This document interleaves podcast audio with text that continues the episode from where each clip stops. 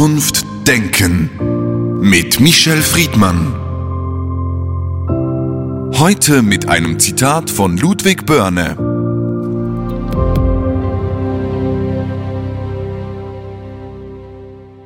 Es gibt tausend Krankheiten, aber nur eine Gesundheit. Michel Friedmann, die Krankheit begleitet den Menschen eigentlich von Anbeginn seines Lebens bis zu seinem Ende und doch ist die Krankheit in den letzten Jahren vermehrt nicht mehr im öffentlichen Raum in unserer Gesellschaft sichtbar. Woran liegt das? Wir haben eine geringe Sensibilität in den modernen, reichen Staaten entwickelt, dass Krankheit immer auch gekoppelt sein kann mit Sterben und Tod.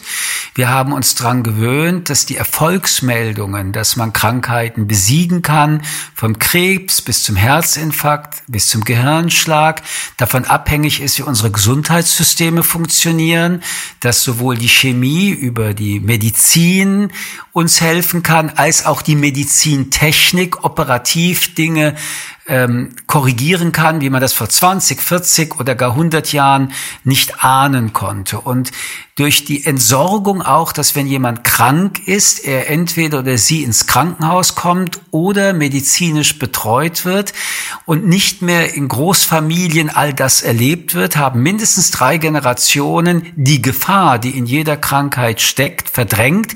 Und gesellschaftlich ist Kranksein sowieso etwas, was man nicht gerne gesteht, denn krank ist schwach, krank ist vulnerabel, krank ist etwas, was Angst macht und in dem kapitalistischen System sogar zu einer Systemstörung finden kann. Nun gab es ja in den letzten Jahren eine Tendenz zur Inklusion, dass man alle Teile der Gesellschaft inkludiert, namentlich auch zum Beispiel in Anführungszeichen behinderte Menschen in normale, in Anführungszeichen Schulklassen inkludiert. Das ist eigentlich eine paradoxe Entwicklung. Wir haben die Inklusion, aber die Krankheit ist immer weniger sichtbar. Menschen mit Behinderungen sind nicht krank, sondern haben eine Behinderung. Und ob man diese Behinderung, die eine chronische ist, dann medikamentös löst, ist das eine. Abgesehen davon würde ich Ihrer positiven Prognose als gesellschaftspolitische Realität zu höchst widersprechen. Denn äh, wir haben bis heute keine äh, behindertengerechten Wohnungen. Wir haben äh, in vielen auch öffentlichen Anstalten und Institutionen immer noch nicht für Menschen, die mit einer Behinderung unterwegs sind, erleichtert Erleichterungen, also Normalität geschaffen. Nein, nein, also das mag eine Wunschprojektion sein, aber mit Realität hat das nichts zu tun. Nach wie vor, jedenfalls bis zur Corona-Krise, war dies eine der Überheblichkeiten der modernen Gesellschaft, wenn man dann über Afrika sprach oder über Teilen von Südamerika, etwas mitleidig dahin zu schauen und zu sagen, ja, dort, wenn man krank wird, dann stirbt man schneller, Kindersterblichkeit ist sehr hoch, aber bei uns, bei uns haben wir alles im Griff. Und wir erleben durch Corona, dass dies zum Teil richtig ist, aber zum Teil auch eine Illusion, die dem Bedürfnis geschuldet ist. Vor allen Dingen in einer Gesellschaft, in dem Alter bereits etwas ähnliches wie in Anführungsstrichen Krankheit ist und wo wir versuchen, uns permanent zu verjüngen, attraktiv zu sein, äh, den Werbevorstellungen zu entsprechen. Also auch 90-Jährige laufen Triathlon oder Marathon, dass wir jetzt merken, wenn wir hinter den Vorhängen schauen, die Krankheit ist immer noch die größte Bedrohung des Lebens. Der Krankheit gegenübersteht die Gesundheit und in den letzten Jahren sowieso in der modernen Gesellschaft permanent ist dieser Gesundheitswahn, gesund essen, Fitness, Freizeit, alles der Gesundheit unterordnen. Jetzt kommt eine Pandemie und auf einmal ist die Krankheit sehr viel willkürlicher, man kann gar nicht mehr so prophylaktisch dagegen vorgehen und wenn ist es nur schwierig, es kann jeden treffen. Was ist die neue Erfahrung der Krankheit im Spiegel der Pandemie? Das ist eine interessante Beschreibung, denn ganz ehrlich gesagt, als ich heute Morgen aufgestanden bin, kann es mir passieren, dass ich heute Nachmittag eine Krebsdiagnose bekomme und nichts hat mich gewarnt. Es kann übrigens sein, dass während unseres Gesprächs ich einen Herzinfarkt bekomme und äh, der kann sogar mortal sein. Also was Sie gerade beschreiben, finde ich sehr interessant. Es gibt nämlich eine falsche Wahrnehmung und so gesehen ist das Zitat von Börne recht. Entweder bist du gesund, dann bist du gesund oder sobald die erste Krankheit an der Tür klopft, die kann in Anführungsstrichen auch harmlos sein, bist du nicht mehr gesund, weil die harmlose Krankheit für jemanden, der andere Schäden an seinem Körper hat, die er nicht kannte oder sie nicht kannte, aber durch die Krankheit dann in Verstärkung zur Krankheit loslegt, das haben wir ja auch bei Corona gemerkt, dass eben vulnerable Bevölkerungsteile unter Umständen gar nicht wissen, dass sie ein schwaches Anti-Immunsystem haben, zeigt sich die Verletzbarkeit des Menschen. Und ich glaube, an diesem Punkt haben Menschen, seit es sie gibt, aber in der Moderne erst recht, sich eine Illusion aufbauen wollen. Man kann aber auch sagen, als Ergebnis einer Verdrängung das Leben eigentlich vom ersten Augenblick auch Sterben bedeutet. Erstens, das Sterben sowieso mit den Jahren und Jahrzehnten der, der, Zellen und der Fähigkeit des Lebens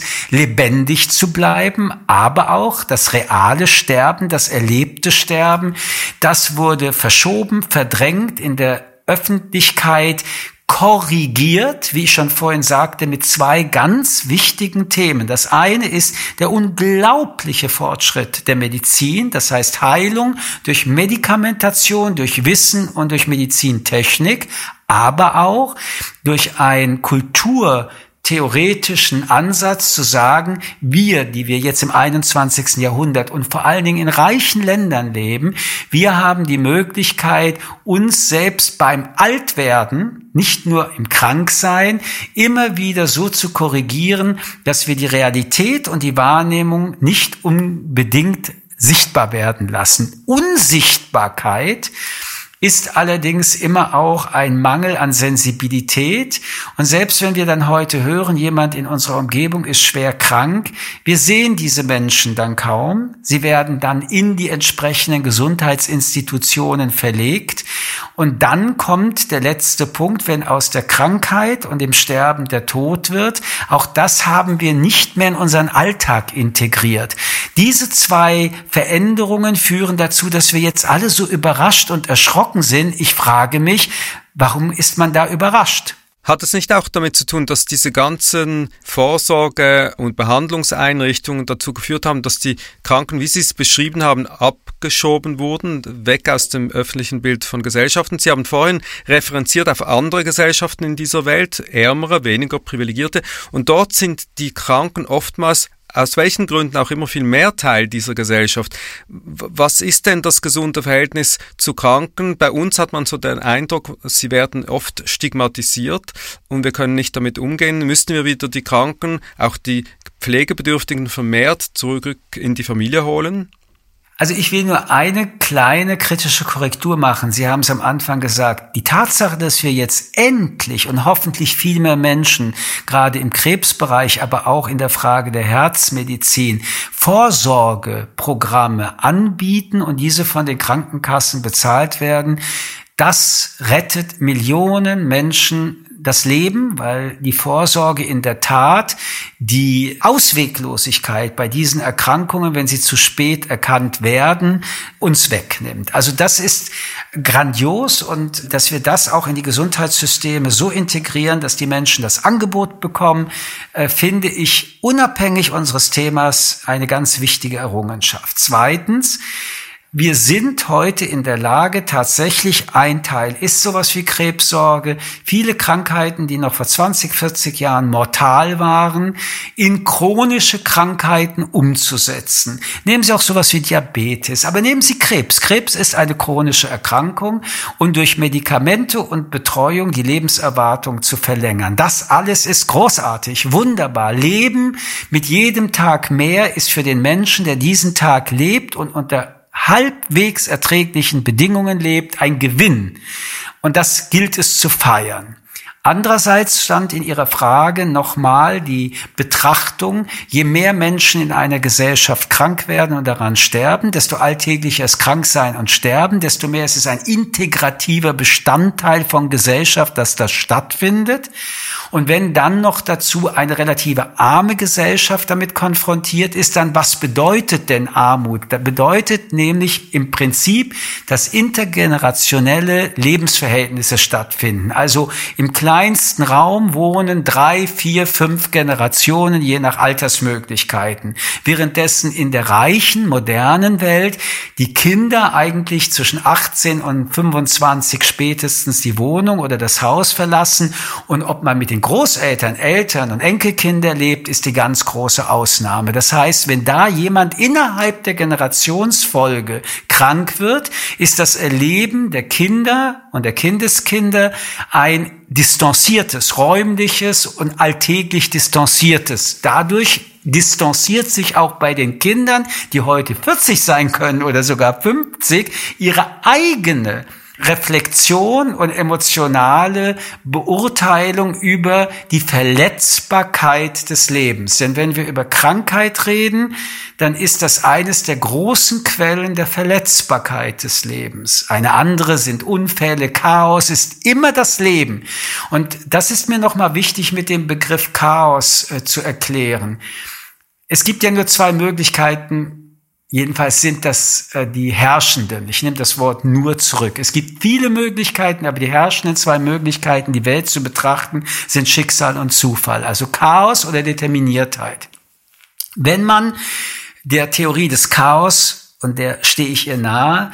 Also die Dinge passieren, es muss nicht immer kausal sein, näher stehen, dann ist Verletzbarkeit im Chaos programmiert und die Sinnlosigkeit des Verletztwerdens ist unerklärbar. Das ist die Frage, aber warum trifft's mich? Und in diesem Zusammenhang, wenn man Krankheit entsorgt aus dem alltäglichen Selbstverständnis, dann ist man, wenn es stattfindet, erst einmal hilfloser, antwortloser, um damit umzugehen. Und das ist ein Teil unserer Schwierigkeit bei der Corona-Krise, die ja auch eine dynamische Krise ist. Jetzt habe ich mich gerade mal ein bisschen auf Delta eingestellt und vieles, was ich mich jetzt eingestellt habe, geht nicht mehr bei Omikron. Und das braucht sehr lange Zeit für einen selbst und gesellschaftspolitisch sowieso. Karl Kraus hat einst gesagt, eine der verbreitesten Krankheiten ist die Diagnose. Wenn wir von Vorsorge sprechen, was ist eigentlich ein gesundes Verhältnis von Vorsorge, Verantwortlichkeit und Prophylaxe, bevor man zum Hypochonder wird? Also ein Bewusstsein, dass man verletzt ist. Und jetzt gehen wir noch einen Schritt zurück in die Philosophie. Der Mensch ist mit einem seiner Instinktgefühle Angst auf diese Welt gekommen. Und Angst in einem konkreten Zustand nennen wir Furcht. Sich aus der abstrakten, total irrationalen Affektangst zu lösen, was Gesundheit angeht, bedeutet, dass man mit ihr bewusst umgeht und zur Furcht übergeht. Das heißt, ich versuche mit diesen Gefahren so weit umzugehen, dass ich, wenn ich dann zum Arzt gegangen bin und er mir sagt, wir haben in der Vorsorge nichts gefunden, ich mich entspanne. Der Hypochonder ist nie entspannt, der ist immer angespannt, äh, der ist immer auf Alarm. Sie können nicht nur was Gesundheit angeht, übrigens niemals ein gesundes Leben leben, wenn sie immer auf Alarm sind. Mit anderen Worten, der Hypochonder, wenn wir das Wort jetzt ernst nehmen und nicht in eine leicht ironischen jüdischen Metapher umwandeln wollen, der Hypochonder, wenn er ein ernsthafter ist, hat auch eine Krankheit. Er wird garantiert nach 20, 30 Jahren äh, mit dem Blutdruck, mit dem Herz und übrigens auch, äh, was seine geistige Gesundheit angeht, Probleme bekommen. Das alleine schon wissend sollte jeden Hypochonder dazu führen, sich die Krankheit der Hypochondrie in eine gesunde Vorsorge und auch grundsätzliche Haltung gegenüber sein Leben umzuformatieren. Unser Leben wird zu Ende gehen. Dafür wird es verschiedene Ursachen geben, aber es geht zu Ende. Dort, wo ich auf mich achten kann, sollte ich das heute tun und der Rest ist dann eben das Leben, wie es ist. Solidarität ist ein wichtiges Stichwort im Umgang mit Krankheiten in Gesellschaften. Es gab in den letzten Tagen zwei interessante Meldungen. Die eine war in Deutschland, dass zur Frage der Triage bei Intensivpatienten von Corona behinderte Menschen berücksichtigt werden müssen oder sogar bevorzugt. Und es gab die andere Meldung, als im Zusammenhang mit Israel äh, der vierte Booster vorgeschlagen wurde, dass viele reagiert haben und haben gesagt, viele Menschen auf dieser Welt haben nicht mal die erste Impfung bekommen, das sei unsolidarisch. Ich würde gern den Solidaritätsbegriff dann doch noch mal alleine aufgreifen, ohne die beiden konkreten Nachfragen. Der Solidaritätsbegriff Begriff in der Gesundheit setzt voraus, dass wir als Gesellschaft bereit sind, ein Gesundheitssystem zu tragen, und zwar als Solidaritätsprinzip, damit diejenigen, die krank sind, ihre optimale Behandlung bekommen können. Das Thema hat zum Beispiel etwas zu tun mit Privatpatienten, Kassenpatienten. Es hat was mit der Infrastruktur zu tun. Corona deckt in allen Ländern auf, dass wir seit 20 Jahren dieses Thema privatisiert haben und das bedeutet es kapitalistisch orientiert haben. Das bedeutet wiederum weniger Krankenpflegerinnen, weniger Ärzte und Ärztinnen. Das System zeigt jetzt, dass wir im Rahmen der Solidarität die Krankensysteme abgebaut haben, weil das, was wir getan haben, eher profitorientiert und nicht solidarisch gedacht war. Ein zweites sehr wichtiges Thema, was wir auch mittlerweile wissen und was wir, wenn wir es nicht bald angehen, zu katastrophalen Folgen in 20, 30 Jahren führen werden, ist die Krankenpflege der alten Menschen. Auch hier ist das ein Solidaritätsprinzip, das wir verdrängen, nicht erfüllen, weil es Geld kostet, und zwar jeden und jede für uns, für andere. Aber die anderen sind in 30 oder 40 Jahren wir. Denn jeder Gesunde muss sich daran erinnern, dass er morgen auch ein Kranker sein wird. Nun zu Ihren zwei konkreten Themen. In der Tat, das Bundesverfassungsgericht in Deutschland hat ein außerordentliches Urteil gefällt. Und in diesem Urteil hat es klargestellt, dass jemand, der mit einer Behinderung lebt, nicht deswegen aus der Triage so behandelt wird, dass das zu einem Minuspunkt wird. Es erinnert damit an eine über dieses Thema hinausgehende Frage bei der Triage. Wir haben in allen modernen Ländern, und das ist unsere Grundverfassungsidee, es ist die Idee des, der EU-Charta und es ist bei jedem Land, ob Deutschland in der Schweiz, auch das, was wir in der UN hinterlegt haben, als wir Mitglieder der UN wurden, das Diskriminierungsverbot. Und das Diskriminierungsverbot hat jetzt eine ganz bestimmte Gruppe von Menschen, die die Befürchtung hatten, dass sie diskriminiert werden können, wenn sie dann fünf Intensivbetten, aber sechs Patienten haben, dass sie aufgrund der Behinderung dann der Sechste sind oder die Sechste, die nicht das Bett bekommt. Und da hat das Bundesverfassungsgericht eigentlich etwas sehr Selbstverständliches formuliert. Das Diskriminierungsverbot gilt natürlich auch bei der Triage. Gleichzeitig hat es aber dem Gesetzgeber, der jetzt ein Gesetz machen muss, an die Hand gelegt, das zu regeln, und zwar in einer Praktikabilitätsregelung. Erste wichtige Vorgabe in diesem Urteil ist, dass in Zukunft das Mehraugenprinzip eine Rolle spielen wird müssen, dass man dokumentieren wird müssen, warum man einen Patienten dann doch nicht das Bett gegeben hat. Und die Diskriminierung findet ja auch schon statt in der Überlegung, ein 96-jähriger Patient wird eingeliefert und ein 16-jähriger. Wer kriegt jetzt das Bett? Was wichtig an diesem Urteil ist, dass wir alle miteinander. Und deswegen ist es richtig, dass, dass das Gericht gesagt hat, das muss ins Parlament, das muss jetzt endlich Gesetz werden, weil bisher wurde das verschoben. Und jeder Arzt war und jede Ärztin eigentlich alleine damit gelassen, teilweise auch bereits mit einem Fuß im Gefängnis, dass der Gesetzgeber jetzt schon dann darüber diskutiert und damit die ganze Gesellschaft. Sie können ja das Triage-Problem auch anders lösen, indem Sie, wie ich vorhin sagte, einfach mehr Intensivbetten immer zur Verfügung stellen. Aber wir kennen das Thema, das ist mir ganz wichtig, schon vor Corona. Großer Autobahnunfall, sieben Schwerverletzte, drei Krankenwagen kommen. Die Ärzte müssen entscheiden, welche drei sind die ersten, die mit dem Krankenwagen ins Krankenhaus kommen. Berufsunfälle, eine Explosion in einem Chemiewerk. Und die Triage, nur zur Erinnerung, ist eine, äh, eine ethische Überlegung, die begonnen hat im Krieg. Die Militärhospitals haben noch vor 100 Jahren, wenn Kanonen geschossen wurden oder viele erschossen, angeschossen wurden, sich überlegen müssen mit ihren kleinen Militärhospitals am Kriegszustand, wen nehmen sie, wem, wem behandeln sie. Das heißt, die Idee, dass mehr Patienten eingeliefert werden, die etwas an medizinischer Hilfe brauchen, aber nicht genug Personal oder Betten da sind, fängt nicht erst auf der Intensivstation an. Können Sie noch ein Wort sagen zu, zur Impfung generell weltweit? Ist es äh, ethisch vertretbar, dass wir schon mehr Impfungen haben als jene, die gar keine haben? Es ist ein weiterer Beweis, dass die soziale Gerechtigkeit, jedenfalls auf dieser Welt im 21. Jahrhundert, während wir beide darüber reden, eher ein leeres Versprechen ist. Und lassen Sie uns zum Schluss dann doch nochmals kurz über die Verantwortung des Staates im Verhältnis zur Krankheit oder der Gesellschaft im Verhältnis zur Krankheit sprechen. Sie haben gesagt, das Solidaritätsprinzip ist wesentlich zentral. Jetzt ist doch die Frage immer wieder aufgetaucht, was liegt eigentlich an Verantwortung beim Staat im Umgang mit Krankheit? Bei der Pandemie ist es klar, bei vielen anderen ist es auf einmal unklar. Wo sehen Sie das jetzt in einer Zeit, wo Krankheit und Gesundheit zusehends ökonomisiert wird, und Sie haben das vorhin dargestellt, wo sehen Sie philosophisch eine Perspektive für diese Fragestellung? Also wenn man es pragmatisch diskutiert, ist die Grundausstattung des Gesundheitswesens das, was äh, Staaten äh, politisch verhandeln und beschließen. Diese Grundausstattung ist bereits etwas, was auf einem sehr hohen Niveau ist.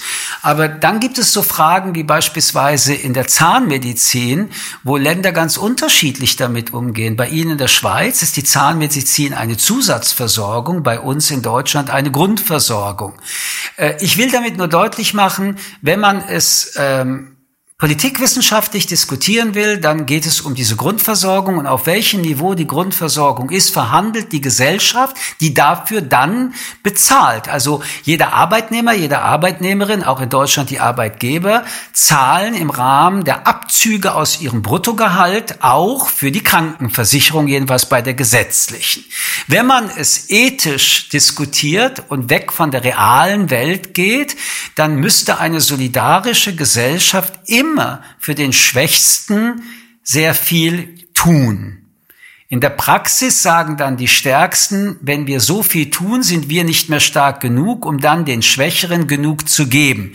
Dieses Spannungsfeld ist nicht nur, wenn wir über Gesundheit und die Verantwortung einer Gesellschaft reden, sondern in vielen anderen Bereichen da. In der Gesundheit ist sie nur die endlichste und absolute Konsequenz. Wenn Menschen, und das ist die ethische Frage, gerettet hätten werden können, weil es zum Beispiel mehr Krankenhäuser gibt oder die Dichte der Krankenwagen so ist, dass wenn sie anrufen, der Krankenwagen schneller da ist. Wenn also, weil wir das System nicht hochfahren, am Ende Menschen gestorben sind, die nicht hätten sterben müssen, versagen wir in unserer ethischen Verantwortung der Solidarität. Michel Friedmann, vielen Dank für das Gespräch. Ich danke Ihnen. Zukunft denken mit Michel Friedmann. Ein Podcast des jüdischen Wochenmagazins Tachles.